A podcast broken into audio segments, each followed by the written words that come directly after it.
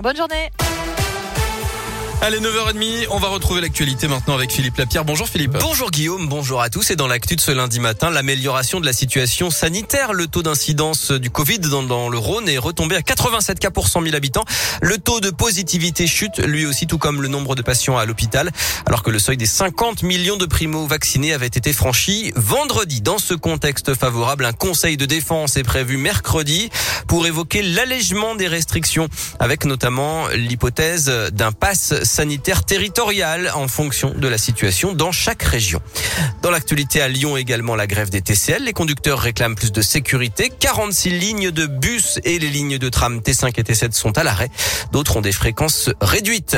Un jeune de 21 ans présenté à la justice lyonnaise aujourd'hui. Les forces de l'ordre étaient intervenues vendredi soir à Bron lors d'un rassemblement sauvage de tuning et avaient été la cible de jets de projectiles. Il aurait pris la fuite après avoir renversé une vendangeuse hier matin à Julien dans le Beaujolais. Un homme a été interpellé dans l'après-midi d'hier selon le progrès. Les recherches reprennent pour tenter de retrouver un homme disparu depuis jeudi à Saint-Romain au Mont d'Or. Il pourrait se trouver dans le Val de Saône ou à la Croix-Rousse. Qui représentera les Verts à l'élection présidentielle? Le second tour en fin de semaine opposera les deux finalistes Yannick Jadot et Sandrine Rousseau. Et puis cruel pour l'OL. Les Lyonnais ont frôlé l'exploit hier soir sur la pelouse du Paris Saint-Germain en clôture de la sixième journée de Ligue 1.